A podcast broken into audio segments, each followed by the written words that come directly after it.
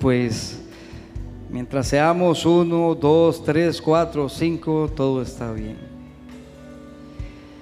Estamos todavía en ese proceso, primer mes del año, y, y hay cosas que hay que ir estableciendo. Toma tu lugar, iglesia. Y entre las cosas que hay que ir estableciendo es poner la plataforma, la base para, para, tener un despegue correcto y eso nos garantiza que vamos a tener un aterrizaje posteriormente perfecto. Y en esa búsqueda de que normalmente hacemos preguntas al Señor y decimos, Señor, ¿de qué tú quieres hablar? ¿Qué tú quieres decir? ¿Qué tú quieres enseñar? Pues sigo siendo en este inicio de año quizá muy pastoral, si cabe el término, en el sentido de que podríamos empezar el año siendo demasiado proféticos, podríamos empezar de otra manera, pero yo creo que hay que buscar los fundamentos. No porque no los tengamos, sino porque quizá todavía hay mucho más que nos falte. Deseo estés muy bien, estés en bendición.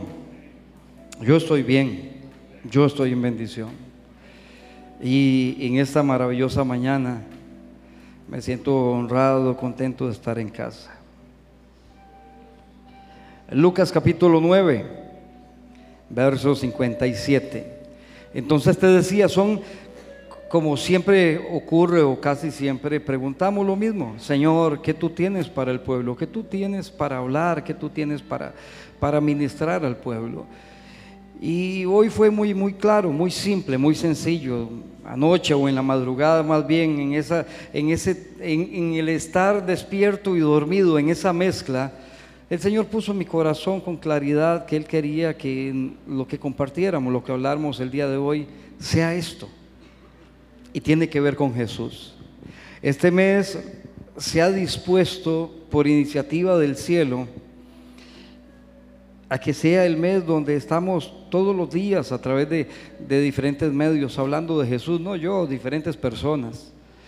Entonces, no es de sorprender que hoy el Señor nos lleve al fundamento de todo. Podría ser el mensaje más sencillo y más simple que seguramente lo es desde la perspectiva de ya lo sé todo, pero es el más profundo, el más poderoso, es el mensaje de Jesús. Entonces dice Lucas capítulo 9, verso 57, yendo ellos, uno le dijo, obviamente a Jesús, yendo ellos, uno le dijo en el camino, Señor, te seguiré a donde quiera que vayas. Y le dijo Jesús, las zorras tienen guaridas y las aves de los cielos nidos, mas el Hijo del Hombre no tiene dónde recostar la cabeza. Y dijo a otro, sígueme. Él le dijo, Señor, déjame que primero vaya y entierre a mi Padre. Jesús le dijo, deja que los muertos entierren a sus muertos y tú ve y anuncia el reino de Dios. Entonces también dijo otro, te seguiré, Señor, pero déjame que me despida primero de los que están en mi casa. Y Jesús le dijo, ninguno que poniendo su mano en el arado mira hacia atrás es apto para el reino de Dios. Amén. Ahora, son tres, tres personajes diferentes. Los tres básicamente en una situación similar. Pero si tú y yo leemos o escuchamos con atención, dice que mientras caminaban uno le dijo de camino al Señor, fue la iniciativa de ese. A los otros dos fue el Señor, o al menos al segundo, al que el Señor le dijo, sígueme. En el caso del tercero, ese también tuvo la iniciativa de decirle, te seguiré. Básicamente, y vamos a ver cómo pongo esto en perspectiva. Yo, yo de verdad esta mañana quiero que más que un tema, más que un, un escuchar algo que siempre he escuchado, verdaderamente interpongamos nuestros corazones, porque dentro de todo ese abanico de posibilidades que el Dios del cielo nos da de tomar decisiones cada día, lo cual es cierto, el Dios del cielo nos da la oportunidad de enderezar nuestros caminos cada día, nos da oportunidades, eso es cierto. Pero cuando Él es el que está invitando a enderezar nuestro camino, ya eso tiene un tono mayor, eso está, eso tiene una repercusión mayor. Claro, o yo puedo decidir en mi voluntad hacer las cosas bien, pero cuando Él es el que me dice, haz las cosas bien, las cosas cambian. Y de repente hay como más peso, hay más responsabilidad en todo este tema. Entonces, yo, yo, yo pensaba en cada uno de estos tres hombres, asumiendo que son hombres y creo que así lo eran pero sobre todo pensaba en uno, en uno particular. Así que déjeme repetirle esta parte del texto. Yendo ellos, uno le dijo en el camino, Señor, te seguiré a donde quiera que vayas. Y le dijo, las zorras tienen guarida, las aves de los cielos tienen nidos, mas el Hijo del Hombre no tiene donde recostar la cabeza. No dice la Biblia qué pasó con este hombre. Normalmente uno lee estas cosas y da la sensación como que esto lo desinfló y se fue, pero la Biblia no dice que se haya ido. Tan solo Jesús estaba confrontando algo. Jesús estaba diciendo, mira, qué bueno que quieras seguirme, pero quiero decirte algo, quizás yo no tenga nada que ofrecerte, te sirve. Tal vez tú quieras ir conmigo, pero quiero decirte algo. Y si yo no te doy nada, y si no te ofrezco nada, y si no tienes donde suplir tus necesidades, todavía estarías pensando en seguirme. Y de pronto tú ves a Jesús confrontando cosas. El texto no me dice si el hombre lo siguió o se devolvió, no dice nada de eso. Me habla del segundo y aquí, presto, aquí preste atención. Dijo a otro, sígueme. Este es Jesús el que está invitando, sígueme. Él le dijo, Señor, no le dijo, no, no te sigo. Tampoco le está diciendo un sí eh, directo, pero está diciendo un sí implícito. Entonces, y él le dijo a otro, sígueme. Él le dijo, Señor, déjame que primero vaya y entierre a mi padre. Jesús le dijo, deja que los muertos entierren a sus muertos y tú ve y anuncia el reino de los cielos. Y en este mes quizás me voy a, a situar un poco más.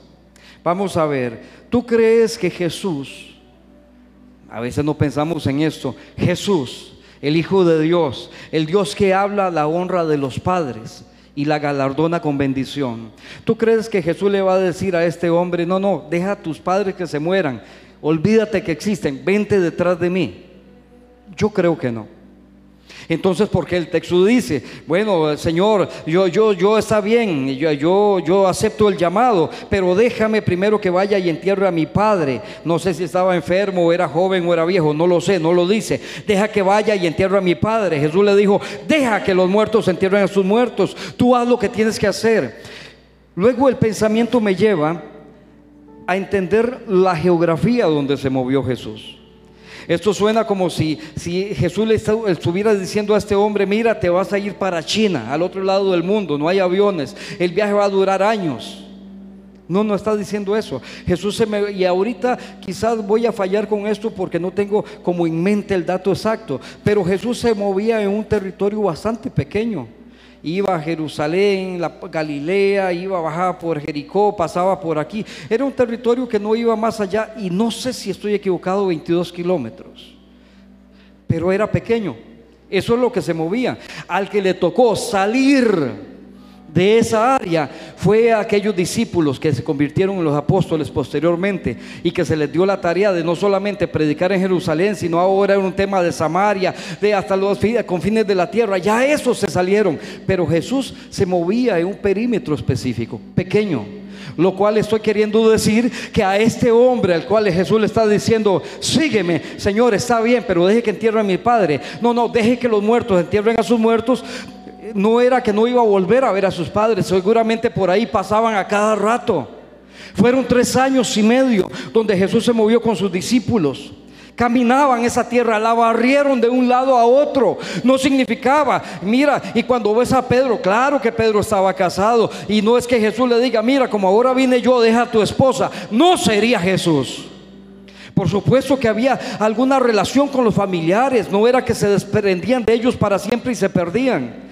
Pero estoy hablando de este hombre. Y este hombre en lo particular le dice, Jesús, está bien, yo acepto el llamado, porque no dice lo contrario, pero, pero déjame, tan solo quiero esperar a que mi papá se muera.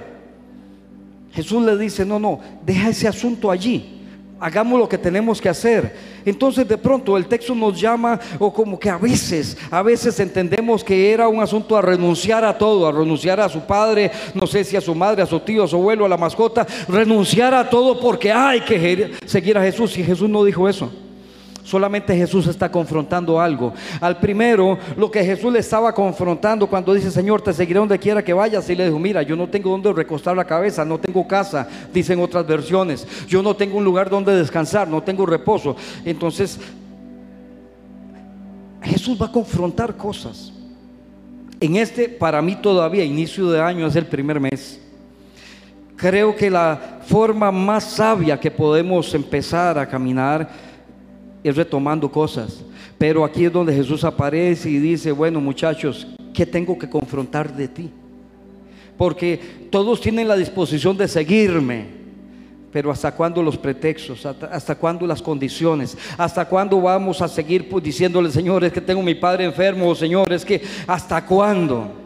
Entonces yo seguía pensando en este segundo y yo le decía, Señor, vaya, ¿Y será que de verdad este hombre no iba a volver a ver a su padre? Y me decía, por supuesto que no, lo van a volver, o, más bien lo, se van a ver de continuo.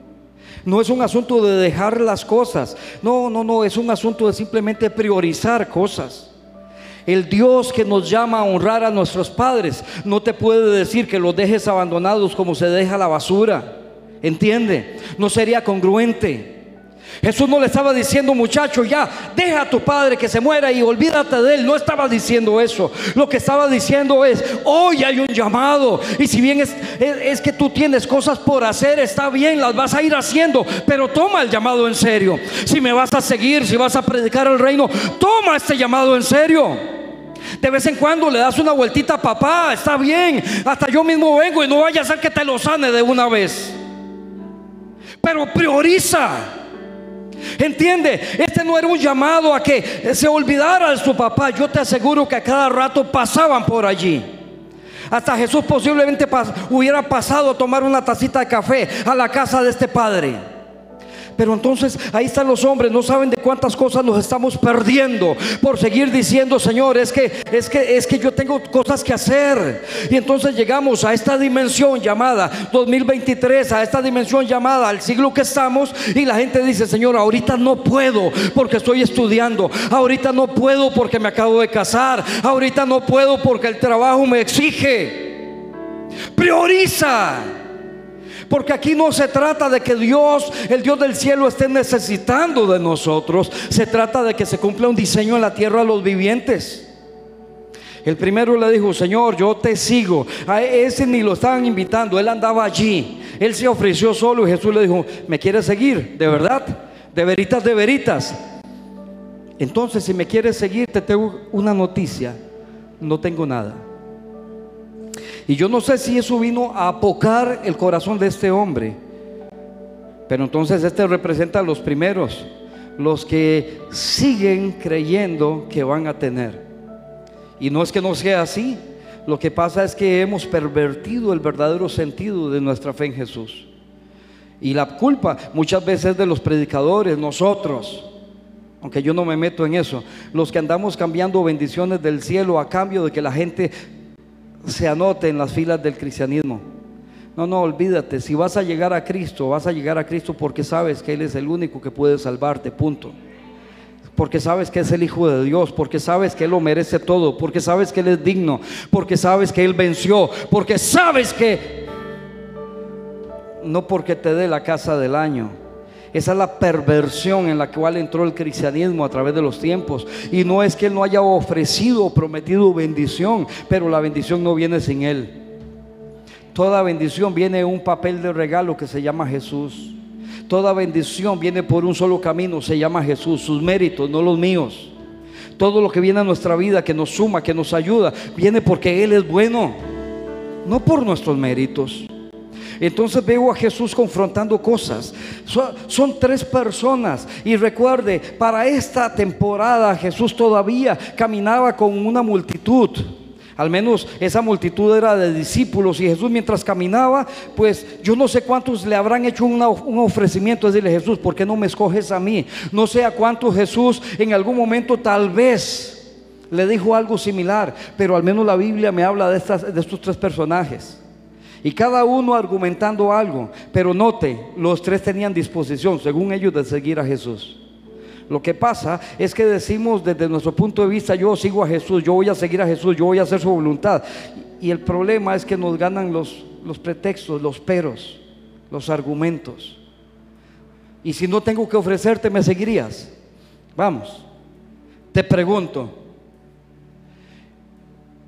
Y el otro le dice, Señor, déjame que entierre a mi padre. ¿Por qué? ¿Qué pasa, muchacho? No sé si, si el papá estaba, como te digo, viejo, enfermo, no lo sé.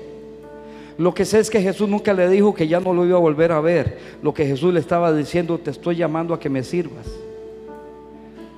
De repente te vienes a pasar la noche ahí en la casa de tu papá, no hay problema, pero te estoy diciendo que sirvas al reino, que prediques el reino, que hagas las cosas que hay que hacer.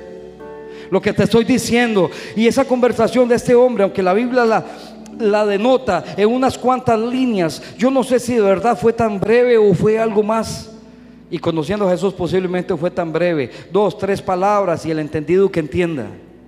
Si me vas a seguir, sígueme, pero no me pongas condiciones. Porque nada de lo que yo te voy a pedir te va a arrancar la felicidad. Nada de lo que te va a exigir servirme a mí te va a arrancar la bendición de ser feliz en la tierra de los vivientes. Nada de lo que significa servirme a mí y servir al reino significa que vas a tener que abandonar a tu familia. Olvídate. No sería Jesús. Entonces ahí está la gente diciendo, y algunos toman textos como estos como referencia y dicen, es que no sea, eh, eh, Jesús le dijo a aquel que, que, lo siguiera y le dijo que, dejara, que lo dejara enterrar a su padre y como que Jesús dijo que sí, no, no dijo que sí. Jesús no dijo ni sí ni no. El sí no lo ponemos nosotros, son nuestras ah, decisiones. Entonces estamos empezando y yo digo, este año yo tengo que terminarlo con Jesús. Alguien que se abrace a Jesús. Cuando te digo al inicio, quiero ser muy pastoral, porque normalmente desde la dimensión del, pastor, este, estos son los temas que predican los pastores. Y a veces los dejamos por las luces y esas cosas maravillosas del reino. Pero este es el mensaje más importante de todos. Vuelve a Jesús. Comprométete. Hagamos las cosas. Caminemos bien. Hagamos las cosas bien. Entonces yo veo a la gente y de verdad son no pocos los que siempre van a tener una excusa, un pretexto y para ellos una verdad absoluta de por qué no pueden seguir a Jesús. Entonces está la gente que dice, creo en Dios, le entregué mi vida a Cristo, yo hago su voluntad y lo amo, pero, pero no puedo ni siquiera congregarme. Ahora vean, note esto. Son muy pocos y de verdad me viene a la mente dos, tres personas si acaso a lo largo de estos últimos años que en algún momento han tenido un trabajo que los separa de su asignación en Dios y no es que haya renunciado, aunque yo creo que tal vez sí, pero han buscado otro trabajo.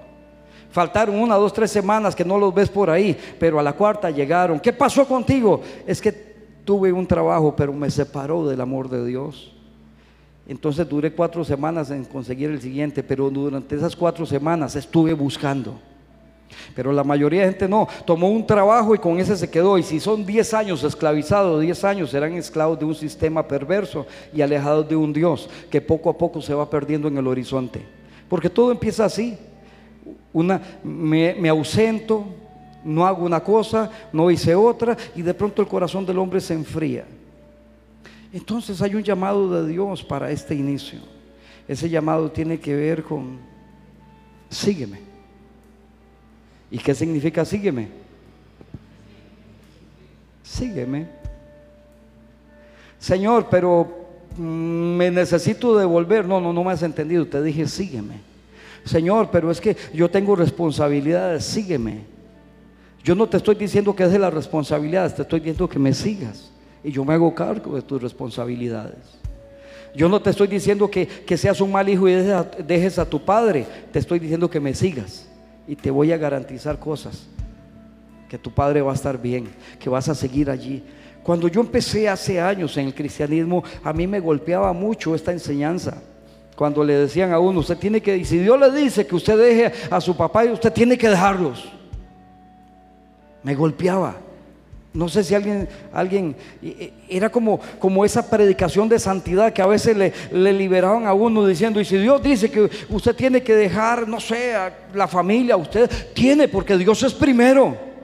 Es primero, pero Él no es un irresponsable. Él sigue siendo el Dios de honra, que te dice, ve y honra a tus padres. Ve y guarda, cuida a tus hijos, enséñalos en el camino. Ve y sé luz en tu casa. Y si faltare algo entre los de tu casa, cuanto más a ellos, ve y súpleles sus necesidades. Entonces venimos de un mensaje que nos decía es que Dios es primero, lo cual es cierto. Pero que Dios sea primero no significa que entonces vas a dejar a tu esposa botada. Entiende lo que estoy diciendo. Lo que está diciendo es que si Él es primero, prioriza a Dios mientras te conviertes en el mejor sacerdote en tu casa. Él no te va a decir que dejes nada de lo que te ha dado. Él no te va a decir que seas un irresponsable. Él solamente te está diciendo, sígueme. Te voy a enseñar. Te voy a enseñar cómo se puede vivir la vida conmigo. Él no te sacó de este mundo. Sí oró para que el Dios del cielo te guarde del mundo, pero no te sacó. Estás en el mundo. Hay cosas que tenemos que hacer, pero hay prioridades. Y hay personas, querido, que definitivamente han tomado las peores decisiones. Conozco igual, no pocas, que en algún momento dijeron, no puedo volver, no me congrego, no vuelvo a la iglesia ni a ninguna, porque es que mi esposo, mi esposo, de pronto se quedó sin Dios y se quedó sin el esposo. Entonces lo que Jesús estaba diciendo era otra cosa. Jesús dijo, mira, me estás hablando de cosas que son del orden natural y caído, de eso yo me encargo sígueme tú. Que los muertos entierren a sus muertos. Lo que estaba diciendo es que las cosas, como las vive la gente, a como las entiende la gente, para las personas tener un enfermo en la casa significa muerte. Bueno, si están muertos, que encarguen de los muertos. Pero sírveme, sígueme tú a mí y vas, vas a ver que de pronto la vida llega a tu casa. Entonces es el segundo y el tercero. El tercero más sencillo.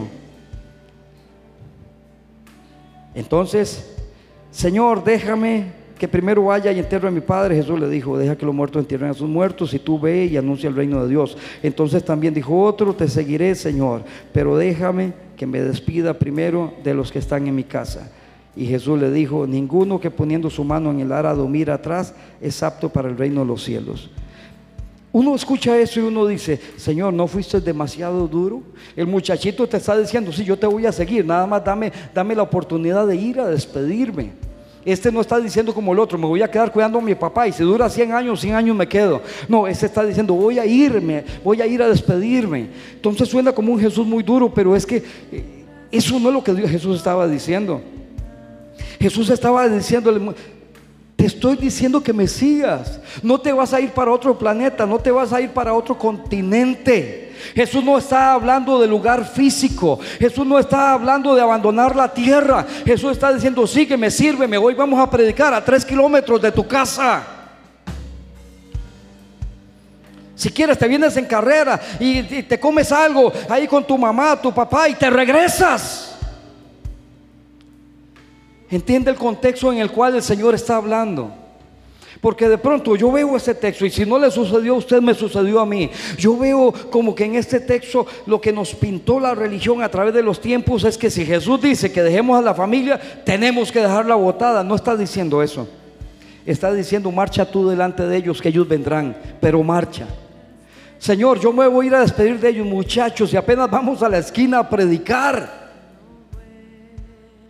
Entonces, mientras tengamos ya sea situaciones tan agravantes como despedir al padre o tan pequeñas como despedirme de la familia, así sea por unas cuantas horas, siempre Jesús va a decir lo mismo, ¿me sigues o no me sigues? Inmediatamente hoy en la madrugada, dormido, estaba dormido, pero el Señor me estaba hablando. El Señor me trajo un texto que dice algo similar y es con el endemoniado Gadareno. En el caso del endemoniado Gadareno, él se ofreció a seguir a Jesús y se le estaba montando en la barca.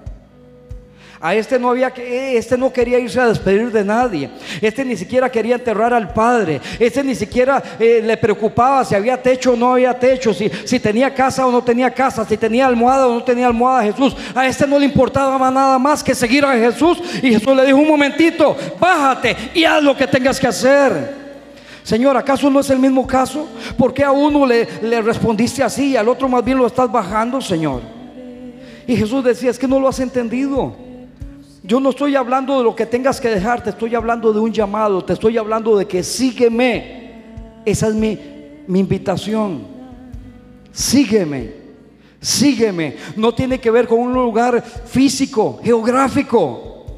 No tiene que ver con que el Gadareno se cruce otra vez el lago y se vaya a una región desconocida. No tiene que ver con eso, tiene que ver con un seguir diferente. Y hoy,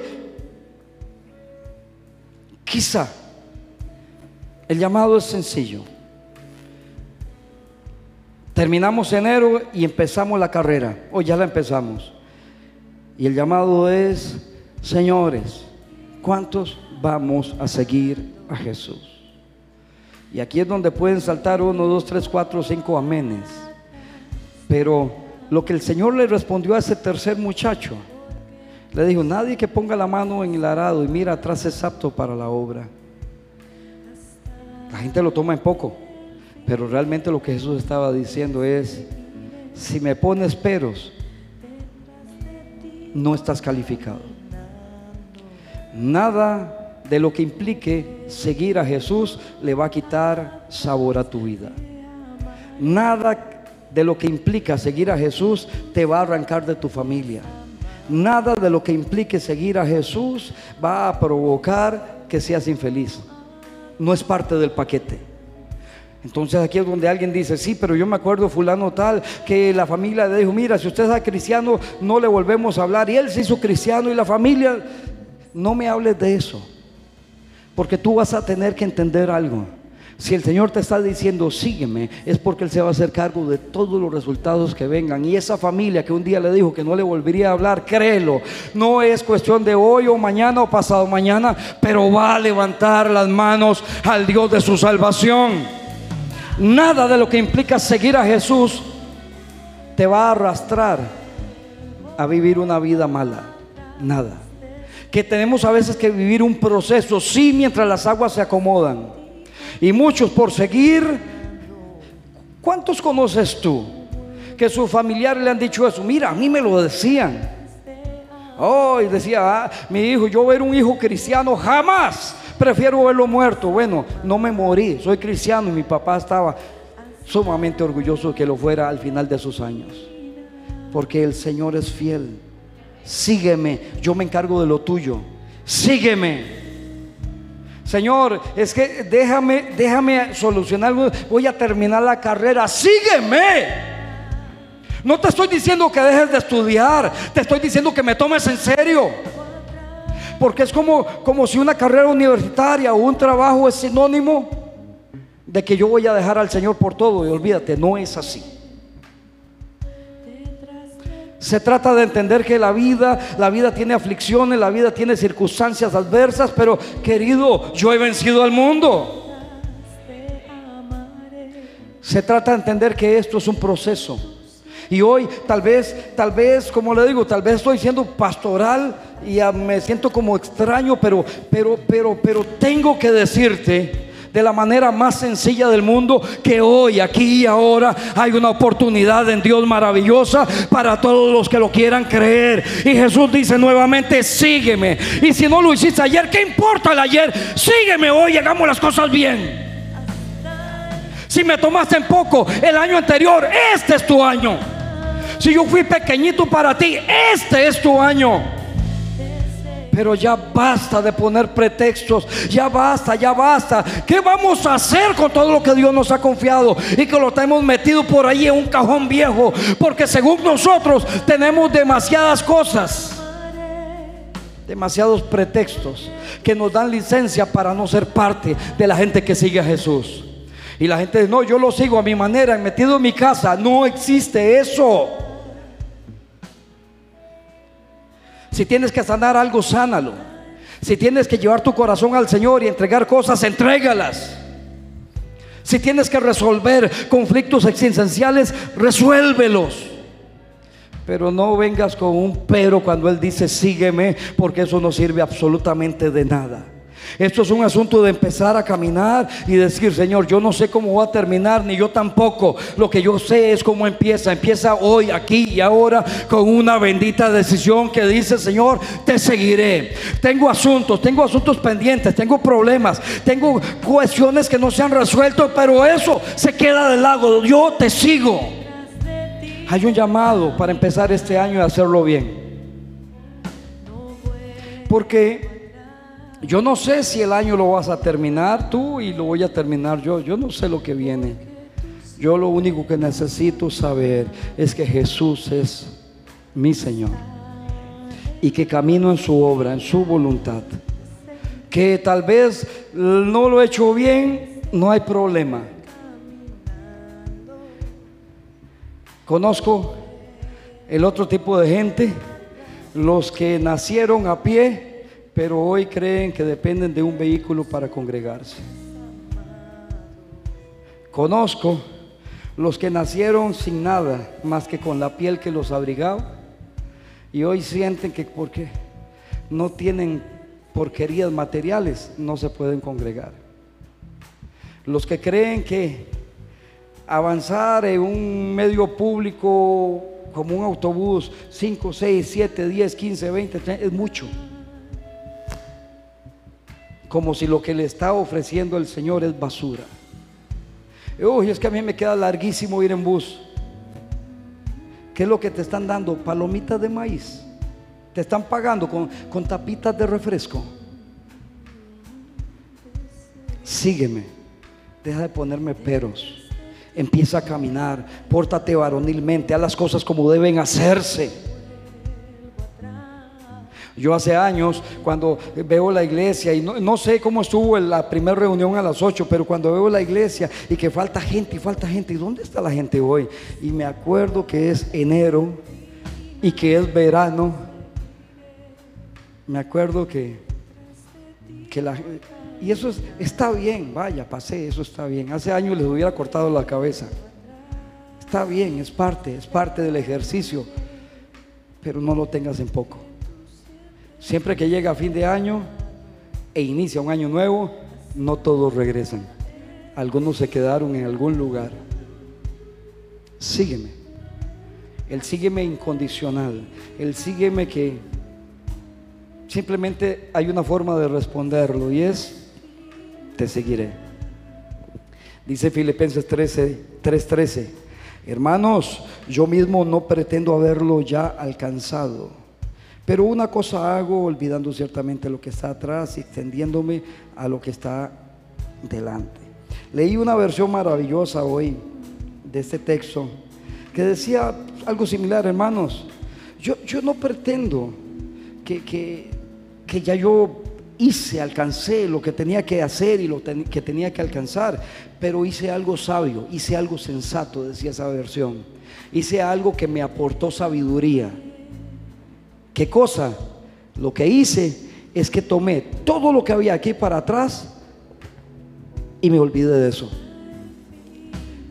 Mis tiempos de infidelidad, mis tiempos del error, los tiempos donde fui intermitente, los tiempos donde no fui fiel, los tiempos donde no lo logré hacer bien, los tiempos de deshonra de mí hacia Dios, los tiempos donde lo tuve en poco, los tiempos donde lo tuve como un segundo plato en una segunda mesa. Yo tomé todo eso y me olvidé de ello. Y me enfoqué en una cosa. ¿En qué te enfocaste? Yo me enfoqué en lo que viene por delante. En lo que yo sí puedo hacer ahora. En lo que yo sí puedo cambiar. En lo que yo sí puedo mejorar. Era una versión maravillosa. Y la leí. Y lástima que no la tengo acá. Pero, pero básicamente lo que decía eso. Hice algo sabio. Hice algo sensato. Dejé atrás y me olvidé de lo pasado. Y me enfoqué en lo que viene por delante. El llamado es muy sencillo. Si hasta este día hemos sido intermitentes, Jesús sigue diciendo lo mismo. Sígueme. Hay que desempolvarle a algunos sus dones, a otros hay que desempolvarle el ministerio, a otros hay que desempolvarle el corazón. Pero sígueme. Señor, pero es que yo me encargo. Señor, es que vivo muchas... Yo me encargo. Señor, es que yo me encargo. Señor, la familia, yo me encargo. Sígueme. Porque en el primer texto que te leo de Lucas, en ningún momento dice el desenlace de las tres historias. No dice qué pasó con el tipo aquel al que Jesús le dijo, no tengo nada que ofrecerte. No dice qué pasó con aquel tipo al que Jesús le dijo, sígueme, Señor, pero tengo que enterrar a mi padre. No dice. Tampoco dice qué pasó con el que le dijo Jesús, déjame irme a despedir de la familia. No lo dice. Solamente termina diciendo lo que para mí es una conclusión de los tres llamados. Nadie que ponga su mano en el arado y mira atrás es apto para la obra. Entonces aquí es donde viene el acusador y dice, y te dice a ti, te dice a ti, sí, pero tú lo has hecho. ¿Cuántos en algún momento iniciaron el camino y lo dejaron todo botado? ¿Cuántos en algún momento dijeron, Señor, te seguiré, te serviré? Y con lágrimas como predicaba mi esposa en la mañana, algunos con lágrimas en los ojos le decían, Señor, úsame, dame el don, úngeme. Ay, Señor, y si no los ponían a predicar se resentían. Y se nos olvidaron esos tiempos. Hoy hay un llamado, un llamado Así en estas sencillas. Tal vez la otra semana ya nos montamos otra vez en los rieles y empezamos a ponerle dinamita a este asunto. Pero hoy el llamado es muy sencillo. Sígueme. Con lo que tengas o con lo que no tengas. Vives cerca o vives lejos. ¿Tienes muchos medios económicos o no tienes casi ninguno? ¿Tienes familia que te apoya o no? ¿Tienes un trabajo que te ha robado la bendición de ser parte de un pueblo de Dios o no. Tan solo toma la determinación, caminemos y démosle con todo, sígueme. Sí, pero ¿qué pasa con todo lo, que he dejado atrás, lo que he dejado botado? Bueno, se lo repito, Pablo dice, hermanos, yo mismo no pretendo que ya lo hice, yo no lo he alcanzado, tal vez no lo he logrado, pero una cosa hago dice esa versión, pero una cosa hago y estoy haciendo y está llena de sabiduría. ¿Qué cosa, Pablo? Yo tomé lo que había pasado y me olvidé de eso. ¿Y qué estás haciendo ahora? Muy sencillo, ahora yo me extiendo hacia adelante. Ahora veo hacia adelante. Mm, fallé, la embarré, lo, lo, eché a perder ayer, pero ayer ya pasó. Hoy tengo una maravillosa oportunidad de tener a Jesús una respuesta correcta. Lo sígueme de ayer con mis respuestas de ayer ya pasaron, no sirve. Hoy tengo la oportunidad de dar la respuesta correcta. Sígueme. Hoy tú tienes la oportunidad de dar la respuesta correcta. No es lo que se nos predicaba hace muchos años, que decirle a Jesús, sí Señor, era como convertirse, no sé, una momia, un monje que vive en una cueva aislado del mundo, no volverle a hablar a nadie. No es eso. Es tomar tu vida en Jesús y disfrutarla, vivirla, gozarte en Él, con Él, para Él. Hacer lo que tienes que hacer, poner tus dones en sus manos. Bendecir a quien hay que bendecir. Ser luz donde haya que ser luz. Disfrutar la vida, pero con Él. No te está diciendo que dejes familia, no te está diciendo que dejes vida, no te está diciendo, amado, venimos de una escuela religiosa que nos enseñó que todo era malo. Era malo que nuestros niños jugaran con un balón de fútbol, era malo que tú te cortaras el cabello, era todo era malo. Y a veces no eran más que sepulcros blanqueados. Por fuera estaban pintaditos de blanco, pero la mortandad estaba adentro. Cuando el Dios de los cielos lo que está haciendo un llamado es a lo que está adentro. La verdadera, la verdadera santidad o la verdadera consagración, yo no sé ni cómo llamarle a eso. Es lo que tú y yo somos internamente y es lo que le puede dar origen a la respuesta correcta en esta mañana. Dice el Señor, sígueme. ¿Qué hacemos con esto? ¿Seguirlo tomando liviano? Entonces nos inventamos los hombres como algo, como una pseudo doctrina, que nosotros nos recetamos paréntesis de vida. Y decimos, bueno, por, por seis meses tal vez no me puedo congregar, pero después de los seis meses vuelvo. Y realmente eso somos nosotros los que lo aplicamos. Mi Dios nunca me ha dicho que me dé vacaciones en Él. Eso no, quiere decir como la gente que falta hoy, todo el mundo anda en la playa. Sí, sí, está bien, eso está bien. Vaya, disfrute. pero que la playa no te dure seis meses. Ese es el punto. Sígueme, sígueme, sígueme, sígueme, sígueme, sígueme. Mira lo que dice Isaías. Pero los que esperan en el Señor tendrán nuevas fuerzas. Levantarán alas como águila, correrán y no se cansarán, caminarán y no se fatigan. Ah, yo me la sé de memoria. Pero ¿qué es lo que te está diciendo el Señor? Sí, qué bueno que corres, qué bueno las nuevas fuerzas, pero lo que está diciendo, lo que quiero señalarte por el Espíritu, es que está diciendo algo, los que esperan. Básicamente la palabra espera quiere decir los que tienen su confianza en Dios, los que creen en Él y los que confían en su bondad, tendrán nuevas nuevas fuerzas, nuevas, nuevas decisiones, nuevo empuje, tendrán algo nuevo los que esperan en el Señor. Así que a mí no me importa si nos equivocamos ayer, no me importa si nos equivocamos el año pasado, no me importa si nos dimos vacaciones espirituales. Yo tengo confianza en el Señor, por lo tanto yo creo que para mí hay este bendito año nuevas fuerzas. Alguien dígame, amén. Y yo creo que en estas nuevas fuerzas es que viene la respuesta correcta. Lo vamos a hacer. Yo escuchaba en la mañana a quien estaba predicando, escuché un momentito por ahí y efectivamente, y yo digo, Señor, qué interesante, porque nosotros no nos ponemos de acuerdo, predicamos lo que el Señor nos dice y los dos estamos predicando un llamado a Jesús, a volver a Jesús. Y no vaya a ser que volver a hablar de Jesús. ¿Dónde están tus hijos? ¿Dónde están tus padres? ¿Dónde está tu esposo? ¿Dónde está tu esposa? Si lo tienes. ¿Y por qué no está aquí? Ya llegó el momento de volver a hablar de Jesús. Al primero los tipos de, de Lucas, Jesús le dijo, al segundo le dijo, muchacho, deja eso así, predica el reino. Vuelve a hablar la buena noticia. Vuelve, vuelve, vuelve aquellas, aquellas cosas primeras, las que de verdad nos llenaban. Y yo, dentro de las cosas que escuché en la mañana, de pronto me recordaba, sí, claro que sí, yo era uno de los que casi, los, los que lloraba y le decía, Señor, úngeme, dame un don, úsame en algo. Dame cualquier servicio, área de servicio en la iglesia. Señor, que me llamen a servir. Y me llamaron, ¿y qué? ¿Para qué?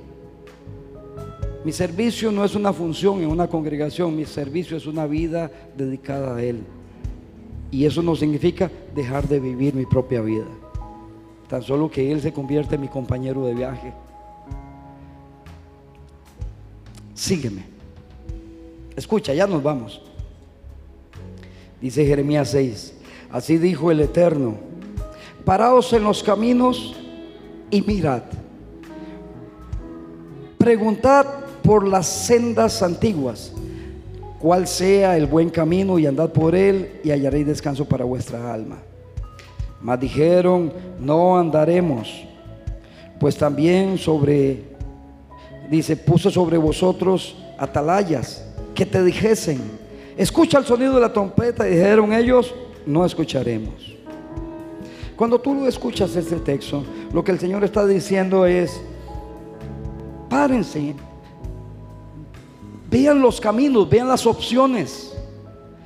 Le voy a leer otra versión más, más sencilla. Aquí está lo que dice el Eterno. Párense en el cruce de los caminos, donde hay diferentes opciones a, a transitar. Párense en el cruce de los caminos y miren. Pregunten por las sendas antiguas, o sea, por el camino que un día siempre fue el correcto. Pregunten por las sendas antiguas, ¿cuál es la buena senda? Hay muchas. Párense en los caminos, párense en el cruce donde están los caminos y pregunten cuál es el correcto, cuál es el que me corresponde, cuál es el que Dios quiere. Pregunten cuál es la senda buena por la cual tenemos que caminar. Pregunten, sean diligentes.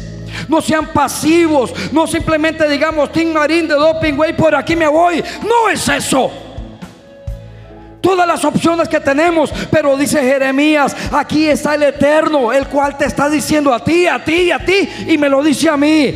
Párense en el cruce de los caminos y miren, pregunten cuál de las sendas es la antigua y cuál es la buena, y caminen por ella. El éxito, el éxito se planea, el éxito se provoca. Llegar a la meta es algo por lo cual se trabaja. No es cerrando los ojos y esperar a ver si caigo bien o caigo mal.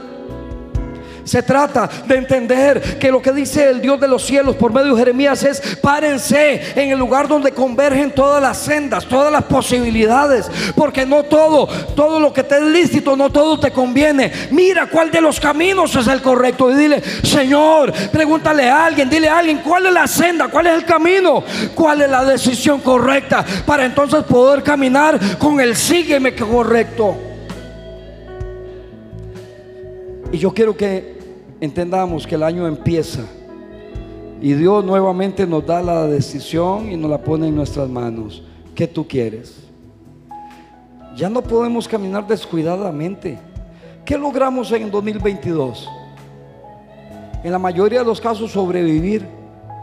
Terminaron a como empezaron.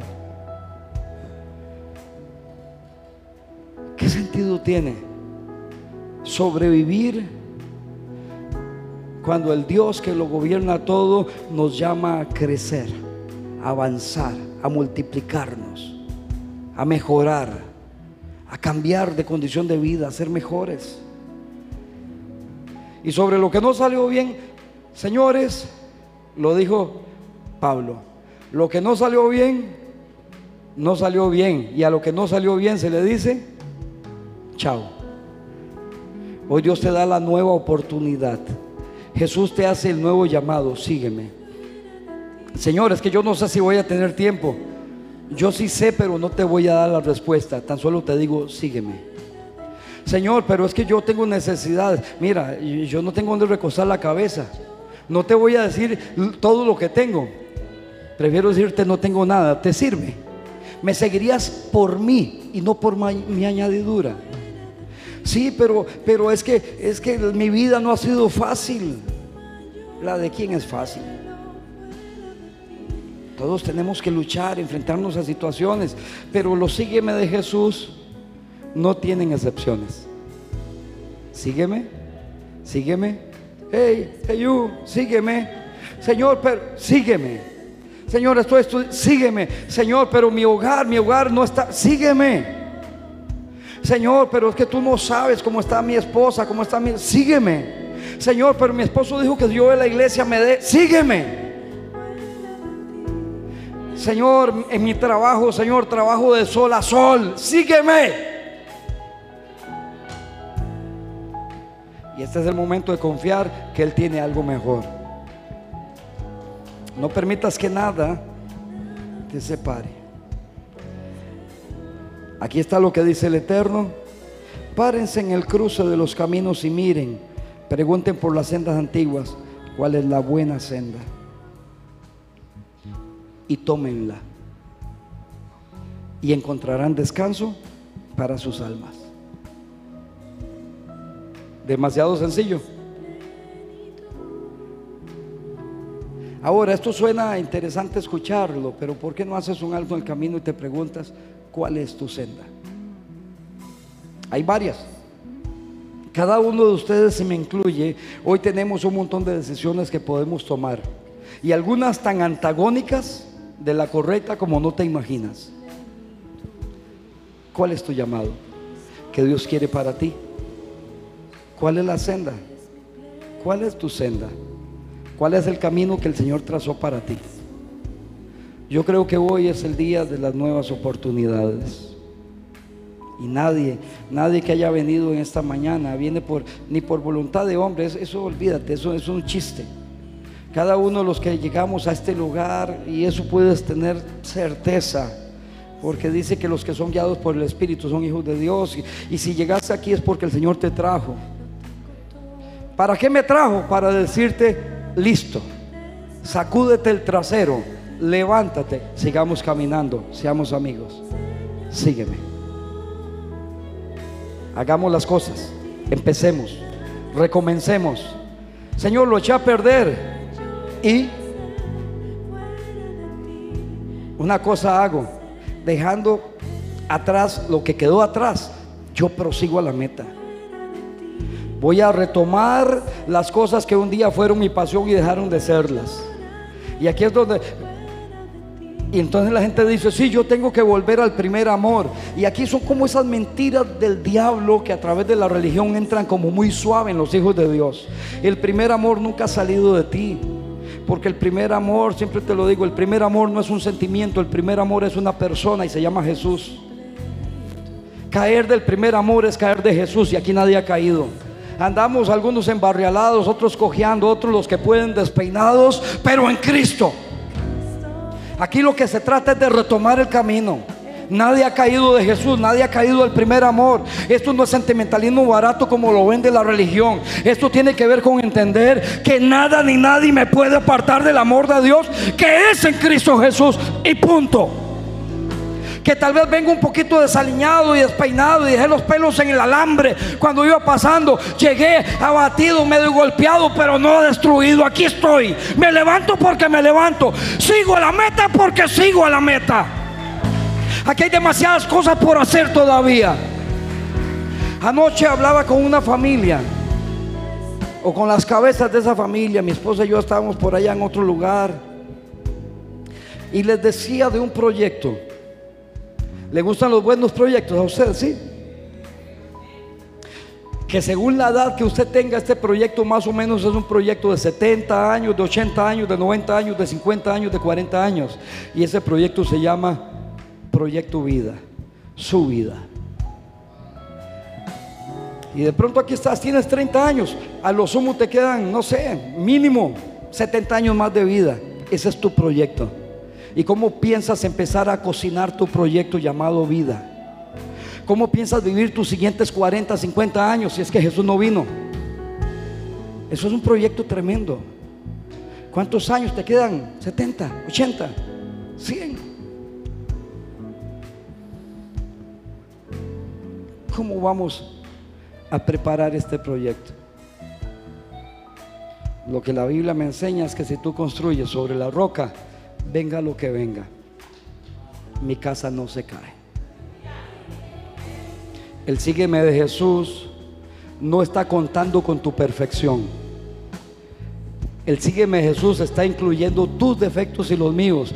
Y a pesar de que Él sabe, que sabe, que sabe, que en la mayoría de los casos somos defectuosos, bueno, en todos los casos, ¿para qué voy a suavizar esto? Aún así te está reclutando y te está diciendo, sígueme. Vamos, vamos. Yo puedo hacerte el mejor, sí. Puedo hacerte triunfar, sí. Puedo hacerte prosperar, sí. Puedo hacerte vivir una vida extraordinaria, sí. Pero quiero que me sigas por mí, no por lo que te ofrezco. Y aquí es donde empieza el viaje, que para efectos míos es la mejor manera de empezar un bendito 2023. Dele un texto más, ya me voy ahora sí. No sé ni qué hora es. Si vuelves, dice Job, escucha, si vuelves al Todopoderoso, eso suena como que, que andamos en el mundo, no, no necesariamente. Puede ser que nunca hayamos salido de la iglesia y nunca haber estado en él. Si vuelves al Todopoderoso, serás restaurado.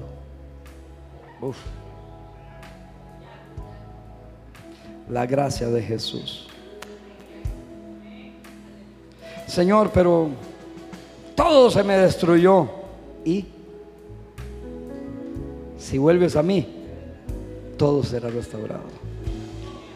Ahora, voy a corregir. No dice todo, dice, tú serás restaurado. Señor, vengo herido. Si te vuelves a mí, será restaurado. Señor, me confundí, si vuelves a mí será restaurado. Yo no sé si los tres muchachos tuvieron la segunda oportunidad en un llamado de Jesús. No lo sé. Pero lo que la Biblia me dice, si alguno de esos individuos se volvió a Jesús y le dijo, Jesús, lo estuve pensando, ya no voy a, ya no quiero enterrar a mi padre. Quiero irme contigo. No vaya a ser que el que se convierte a Él y se vuelve a Él sea restaurado. ¿Alguien dice amén?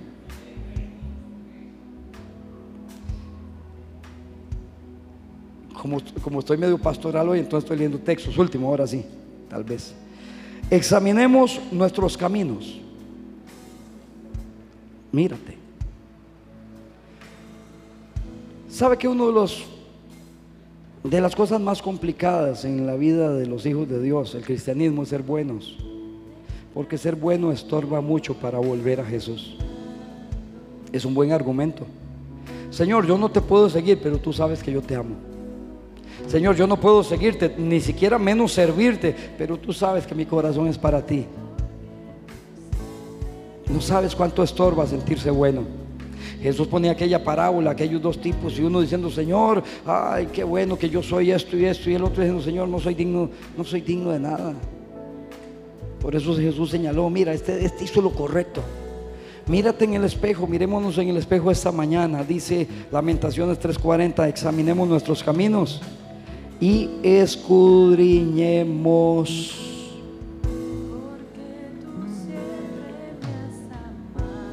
Y volvamos al Señor. Examinemos nuestros caminos, hay dos formas de decirlo. Examinemos nuestros caminos y escudriñemos y volvamos al Señor. O examinemos nuestros caminos y escudriñémoslos y volvamos al Señor. Suficiente.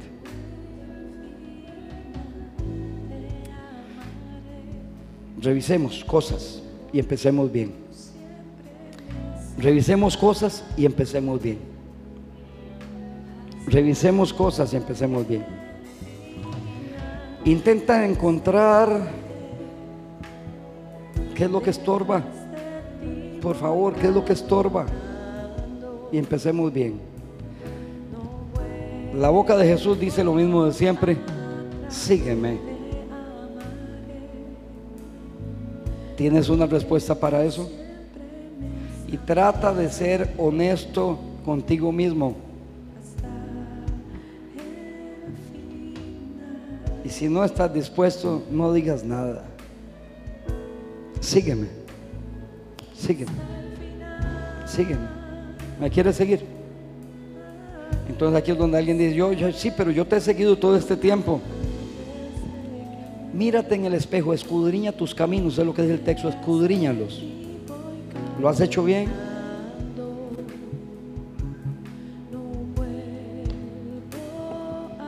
Yo creo que viene un año extraordinario. Pero necesito vivirlo en Jesús.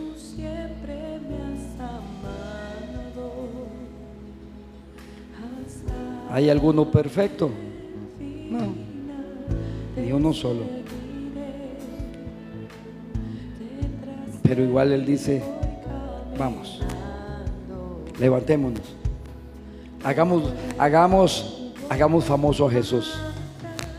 Hagamos lo que tenemos que hacer, desempolvemos los dones, desempolvemos los talentos, volvámosle a dar la oportunidad a nuestro corazón de apasionarse por Él, de apasionarse por la iglesia, de apasionarse por servicio.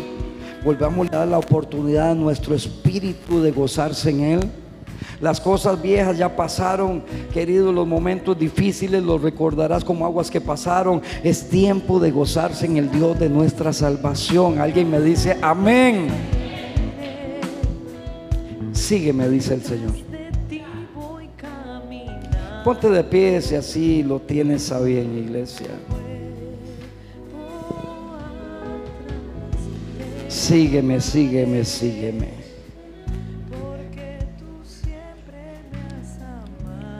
El sígueme funciona para los que no le conocen, para los que le conocieron y se enfriaron, los que le conocieron y se apartaron, y funciona para los que siempre han estado allí. Sígueme. Es un llamado general. Sí, pero la Biblia dice que el que pone la mano atrás y mira, pone la mano en el arado y mira atrás no es apto. Sí, pero entonces lo que está diciendo es una verdad. Por eso la bendita gracia de Jesús, qué maravilla, nos da la oportunidad de saltarnos esas cosas y entender que si fuera por mis méritos, es cierto, ya no soy apto, pero en los méritos de Cristo tengo la oportunidad de levantarme, de crecer, de avanzar, de seguir. Y escucha, cercanos al día que vuelvas a, a disfrutar, servir al Señor. Cercanos al día que vuelvas a gozarte, que vuelva la pasión. Sí, pero es que me maltrataron, me abandonaron, no me tomaron en cuenta. Y haz lo que dice Pablo. Yo me enfoco en lo que viene. Lo de atrás se me olvidó. Hoy es el día para dar la respuesta correcta a la pregunta de Jesús o a la invitación que dice, sígueme. Y aquí podría yo hacer una de esas oraciones que normalmente hacemos cuando terminamos, pero yo creo que aquí debe ser algo personal. Si Dios le habló a alguno, yo creo que esto es algo personal. A veces el Señor habla demasiado claro. Y después de que habla claro, la gente le dice, dame una confirmación. Ay Jesús.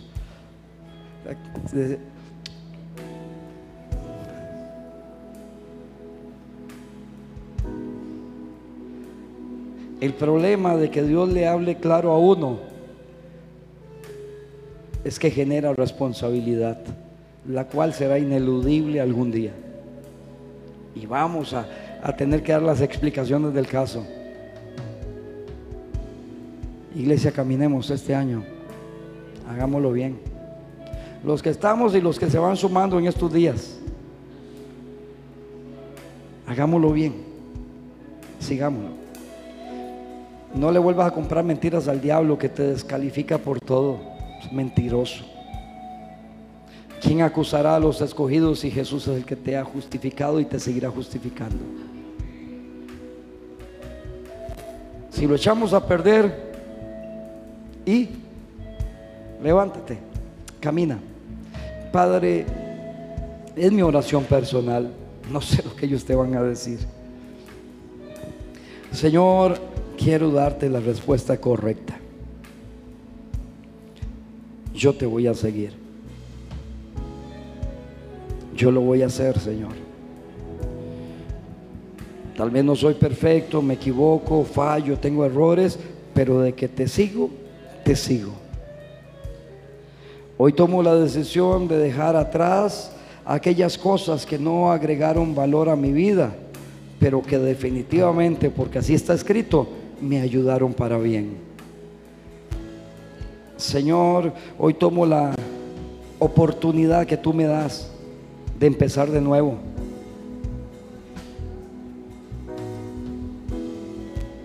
Sin importar de dónde venimos, gracias porque hoy estamos en casa. Y a partir de aquí, Señor, empezaremos a construir lo que tú así quieres que construyamos. No más pretextos, no más condiciones. Señor, ayúdame a entender que si tú me pides a mí, no es para quitarme, sino para darme lo mejorado. Lo que salió mal en el pasado, Señor, se quedó atrás. Contigo me gozaré, porque los tiempos que vienen van a ser muy buenos, muy buenos, muy buenos, muy buenos, muy buenos, muy buenos. Me gozaré en el Dios de mi salvación. Señor, dando la oportunidad como, como si esta fuera nuestra primer decisión de establecernos, Señor, en casa. De decirte, aquí estoy, Señor, voy de nuevo. Inicio nuevamente o recontinúo este caminar. Pero que para efectos tuyos y míos me conviene decir, empiezo de nuevo, empiezo de cero. Mis errores generaron aprendizaje. Mis aciertos te dieron gloria. Mis malas experiencias me dieron sabiduría y las buenas todavía las estoy celebrando. Señor, no hay nada malo de lo cual arrepentirnos. Solamente hoy tenemos la oportunidad de levantarnos y seguir adelante, de creer y de crecer, de avanzar y de continuar, de hacer las cosas para tu gloria, de levantarnos, de proseguir a la meta, olvidando ciertamente lo que queda atrás. Yo sigo adelante, Señor. Hoy inicio, Señor, en esta dimensión maravillosa llamada 2023. Lo haré contigo, lo haré en ti, lo haré por ti, lo haré para ti, Señor. Y me gozaré mientras lo hago. Señor, tú me estás invitando a seguir. Yo te digo, yo te sigo, Señor. Hoy, Señor, yo me integro, Señor, a aquellos que han dicho, yo lo haré. Sigo adelante, sigo adelante, sigo adelante. Te agradezco tanta bendición y tantos favores, Señor, que tú has puesto en mi vida. Y te agradezco, Señor, las cosas que fallaron y aparentemente fracasaron, porque de todas ellas hemos aprendido. De todas ellas, Señor, algo tú has hecho que nos ayuda a bien.